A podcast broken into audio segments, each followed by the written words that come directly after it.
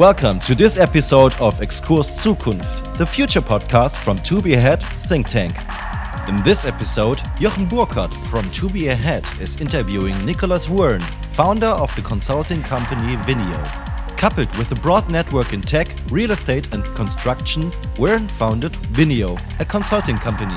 As a visionary in digital twins, smart housing, and IoT, he mentors Black Buffalo 3D Corporation in concrete 3D printing and is part of the Digital Twin Consortium. His podcast Beyond Buildings brings together the industry's voices of the future of housing and construction. For now, we wish you good entertainment and an interesting insight into today's interview. The future starts now. We can start with a picture of imagination. Imagine you look outside the window of your office located in Singapore, for that case, mm-hmm. in 2030 or 2035, let's put it even 2035, and there's a construction site opposite of you. What comes to your mind when you picture the process of this building being constructed, and how is the planning of the building different compared to how it is done today? Wow, what a fantastic question. I've never been asked a question like that before. So that it was interesting on its own. Okay, first of all, I wouldn't think that there are too many construction projects happening in Singapore, to be mm-hmm. honest. That's like the first question, right? I think we're going to live more in a digital reality than we're doing today. I think there's going to be more space optimization plays that when what we have today as well. So there's not going to be that much of a need for new construction. Depends on how you see it. If there is a new construction, however, if I look out through the window, I think there's going to be a lot of more automation. I think there's definitely going to be a lot of 3D printing involved, more robotics, spot robots. The building has actually been built. So everyone knows exactly what needs to be done. People are there for coordinating efforts, not necessarily building stuff, a lot of prefab. And again, the main, main difference is that the digital twin has been built first powered by people with domain experience, building the whole digital twin where are the main works has been done before with little to no uh, faults or errors and complete planning processes with an absolute knowledge of that context. So what has happened is of course what is happening right now is that they've scanned the area and again invited others to create exactly the steps that we take today but in parallel again like that's what i'm seeing because i'm still going to be an expert in this so i'm going to see through what is happening right? But looking out the window i also will able to see with my augmented reality glasses what the future is going to look like. I'm going to see the future skyline of singapore because that's going to be provided by the city. So it's going to be the combination of having augmented reality and virtual reality and maybe even i can just go into virtual reality because that's going to be my new office and mm-hmm. I know exactly what my part of that office will be like because I've helped the construction companies and the designers build exactly what I need and having that dialogue before it has even been built and also understanding of from a smart city perspective as in this building was built intentionally there out of all the places so the city planners actually asked the city fabric okay what is the best place for us to build a commercial real estate? And what is the need right now for the people and into the future of a commercial real estate space? And how do we bring in those people in a dialogue with building the building that they need and also thinking about how to make it robust useful and attractive right now and also over time? And i think that's what i'm going to see. Again like my personal view is going to be enabled by augmented reality, virtual reality aspects, and the whole building is going to be built with a digital twin first intent, where concrete companies, electrical companies, mechanical engineering have collaborated in a virtual environment beforehand, where also the city planners or the construction companies actually have taken a lot of these prefab stuff from a virtual app store, just deployed this kind of thing. So the suppliers actually have no immediate dialogue with the ones building it. They're just taking this out from an app store, building it, and then also the materials. It doesn't come from excavating stuff out of Mother Earth because you can't do that after 2030. It's prohibited because we've destroyed, you know, the planet since 2020. This fantastic study done by uh, in Leipzig, Germany, with Jochen uh, Carl Burkhardt that spawned a new revolution. So in 2030, we've come to the point where actually using buildings as material banks. We're just shuffling the resources that we have dug out But from demolishment of buildings, we're going to reuse that 100% and know transfer that into a new part of the city. It's not going to be getting stuff from all over the place, all over the world. It's going to be okay, you're allowed to take material from 20 kilometer diameter, whatever. And those are going to be also the components that are going to build this building. And then again, AI is going to help assemble this building and create a digital twin first. And you're going to be able to track and trace all of this in blockchain so that the guidelines and the sustainability metrics of that specific area, alongside the sustainable development goals, are going to be ingrained into how everyone is working. So there's going to be no cheating, there's going to be no misconduct done by the construction companies anymore. And it's going to happen again from a circular point of view. That's what I'm seeing, I think. Thank you so much. That was a pretty good comprehensive picture, I'd say. In terms of, you said the construction process will be assisted or even done by AI, which would be, in my understanding, generative design, generative modeling, that kind of stuff. Yeah, exactly. Parametric design, generative design, based on the immediate context where you're going to, again, like take the information from and also based on a real-time understanding of the very context that you're building in. So that it's not going to be building schools in the wrong places. It's not going to be these kind of things. So it's going to be both from a people perspective but what we're seeing right now in 2020 is that 5g 6g enablement is going to enable also a world built not only for people but for machines so we're going to see more and more of that. And that's how modern companies with a digital operating model, digital business model, that's how they're going to behave in the future. We're also going to see climate crisis much, much more and more, where we're going to have much stringent regulations of both transparency, as in track and trace what is happening, and also rules as in how far you can take materials from, which was depicted in my view there, I think. But AI is definitely going to be more apparent. And I think it's going to be a combination of new players for the most part, to be honest that can and again like have a digital operating model digital business model where a lot of the old school companies have unfortunately depending how we see it failed to capture the digital parts of this industry and ceased to exist in 2030 2035 how granular how much to a micro level do you think this generative design will be? Like if i think of a concrete slab ceiling right now it's just a flat piece of massive concrete. Concrete is a super unsustainable material as such. CO2 footprint is pretty much horrible to it that way. And so one concept should, will, would be to save on concrete altogether. I think the new material sciences will probably evolve in the next 10 to 15 years as well. So while concrete in some shapes and forms today are not necessarily that great for the environment, CO2 emissions, all these kind of things, I think the material science is going to improve. And it's also the point as in what is the alternatives? I know that the 3D printing company that we mentioned, they can make concrete harden in three to four days when it takes 28 days today, right? So also looking at it from a monetary perspective or like a time to completion or the whole thing as in transporting concrete prefab into a site as in versus 3D printing something. I think there are so many things that we people we don't understand the scope and the whole output of what this will lead to from a systems and systems and systems perspective, and not only from what it takes from the supply chain for materials as well as the materials themselves to evolve. So from a granular perspective, I am pretty certain that this is going to be a world where interoperable digital twins hook together so you're mm-hmm. going to have a digital twin of the concrete. They're going to get to be stringent rules and regulations, and for blockchain purposes, where you're going to see where the material originated, what has gone in the effort that has gone into creating this material and then again for ai to you know make sure that we're going to utilize the best way possible given the given circumstances in completing this building at scale but again like to answer your question i think the world will be a combination of interoperable digital twins so it's going to be extremely granular maybe this sounds like if you go back 40 years we're going to have flying cars maybe that's the case but i'm also at the cutting edge so i know what is possible and i really really think that or i hope that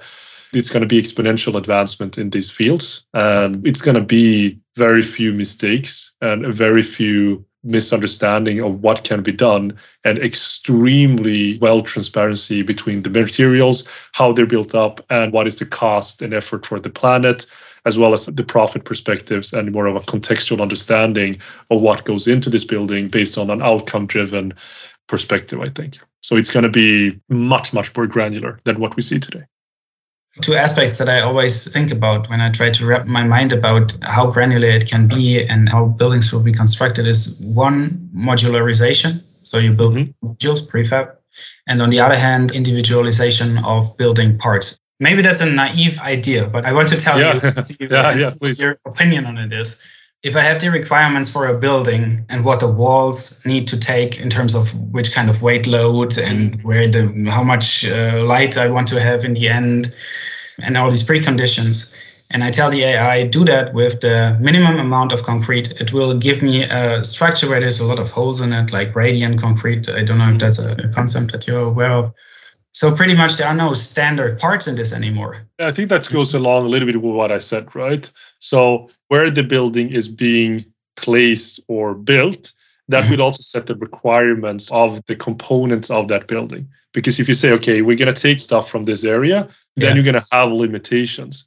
But okay. again, I think it's less about actual concrete and say, okay, given these resources available to us at any given point in time, what is the best way, not just working with parametric design, but again, like generative design of building that building, given that we have three months to do it in for mm-hmm. this budget with these resources available, with these rules and regulations, what can be done? And then press a button, and then this is going to be done, and then let's get it done that's definitely how I see it. I think it's a great question, and I think it's going to be very, very individual, or so like very you know place specific, so to say. Mm-hmm. I think it's going to lean more towards that, definitely. Do you think that the actors and subcontractors and pretty much everyone that is involved within the construction of a building will be drawn into the project by a project coordinator, or will that be also done by a BIM model or a digital twin model and a generative AI which then selects the perfect partner for it? It's always a transition phase, but if we stay, you know, with 2030, 2035, and if we are in Singapore, they're pretty advanced as well, and also with their city platform. So I think it's going to be more the BIM object. You have a repository of BIM models from the different suppliers, manufacturers, all these kind of things that maybe constitute like 85% of the actual building, so that you're going to reuse, and it's going to be super modular, Lego building blocks, all these kind of things. And then you definitely probably need a project coordinator because even if it's 10 to 15 years, the rules regulations in these industries usually take a long time. So there's probably going to be a human component. So it's usually a saying, right? In the future factories, there's a human and there's a dog, right? And then the dog is there to bite the hand of the person because they don't necessarily need to touch anything. That's the whole point. So it's going to be definitely a lot of automation. AI is definitely going to be in there. It's not going to be the way that we think about AI right now as in we talk about it. It's just going to be like an automated process that is powered by AI with an understanding of the context and the outcomes that this building or whatever it is is going to be constructed in. So project coordinator is going to be there mostly for traditional purposes, I would expect. And then it's going to be data stewards and understanding the architecture, making sure that everything flows together fluently, and definitely more digital roles that we don't see necessarily in the traditional industry today. So definitely going to be a change of roles, I think. Do you think that the actors on a construction site will need to cooperate in a more intense way than today, or will it be more anonymous because the processes are so split up and everybody is called to the site and has a specific task to do, and you don't know what everybody else is doing? Or is it more as a, a big system of partners who need to cooperate much more to do this complex task? I think like today we have a lot of partners that are trying to collaborate and coordinate these complex tasks with a limited amount of success, to be honest. And I think everyone is going to know more exactly what they're doing, why they're doing it, and under, fully understanding what everyone else is doing because everyone has been there during the digital twin creation phase. Everyone has already constructed the building once digitally, and now it's just up to them to do it physically, where they know exactly what to do. You're going to have more virtual reality, augmented reality, HoloLens, not right now, That yeah. is going to be more applicable. So there's going to be less of second guessing. And I think like 2030, 2035, people are still going to be in it a little bit. But it's again, 85% is going to be much, much more automation. We're going to have Boston Dynamics, spots, robots, these kind of things going through the place. It's going to be interesting because why are they building this building, right? And again, that goes back to my first thought that I had when you said in 2030, 35, we're going to look out the window, there's going to be a new building built. I'm not necessarily sure that's going to be the case. I think we're going to live more in virtual reality, be anywhere at any given point in time. We already see it now with COVID that we don't have to be in megacities. We don't have to be there. We don't have to commute. We can get the work done done remotely, right? So I think space optimization coupled with more virtual reality and augmented reality, especially virtual reality, is going to enable us to not necessarily grow cities that much, but more space optimization and more ruralification. I mean, move to rural areas more, I would believe. So I think if there are people on site, they're going to have a much, much easier understanding of, again, what they're doing, what other people are doing, and being able to converse around the shared reality that everyone can understand, both humans and machines. And I think we're starting to see that as well with companies that are utilizing BIM 360. They are utilizing these kind of things. But the problem for that is it's only the stuff that we already know about. It's the walls, it's the assets. What needs to be tied in is everything else the scheduling, the contract, the context, all these kind of things into a full fledged digital twin. But again, when you have that, you create the building first. So there's like no room necessarily for error for the most part, especially in 10 to 15 years. And if that's not the case, I want you to call me. And why didn't you do your job, Nicholas? Because I'm going to make sure this happens 100%. Sounds interesting enough that it should happen. We've taken the example of Singapore. What do you think will be the difference to Europe? So, Europe is different countries. And in the different countries, we have also different cities and different regions, right? So, I think it's going to be extremely diverse. But let's say if we take, we, we compare the city of Singapore to take Gothenburg, where I'm at. So, it's definitely a tough one to answer but I actually try. I'll try to. So we look at the global dynamics. We see that China, APAC, you know, Asia have come a quite long way when it comes to making decisions at scale, have much more of a cashless society, have done fared much, much better now during COVID because they have more of a response, a digital response than counterparts in Europe as well as in the US, right? So we're probably going to see a dynamic shift where everything, China is the powerhouse of the world, fortunately and unfortunately, depending on how we see it. Sweden, and if we take Gothenburg, for instance, here in Gothenburg, we have a lot of automotive companies. So the automotive company has probably been taken back to China or elsewhere. So Gothenburg is now a ghost town. So nothing is built here anymore. It is what Leipzig was 10 to 15 years ago. A lot of different places. We're still a great university, but not a lot of job opportunities because everything has moved away to China. And Sweden as a country as well hasn't been competitive enough when it comes to AI enablement at scale. We can't make decisions. We're falling behind we're really really good at innovation when it comes to silo made specific stuff and unicorns all these kind of things. But from a societal level we've misunderstood degree of immigration and forgotten that it's actually about integration. So that has led to an implosion of a lot of our values and core values. We see that right now here in sweden as well. So i think the macro dynamics are very very important when it comes to everything. So just seeing europe it doesn't cut it. It's going to be, you know, what part of the city is going to be very, very place specific. But I can actually say like the global dynamics is probably going to change in the favor of APAC, especially China, in the next 10 to 15 years. I see that already.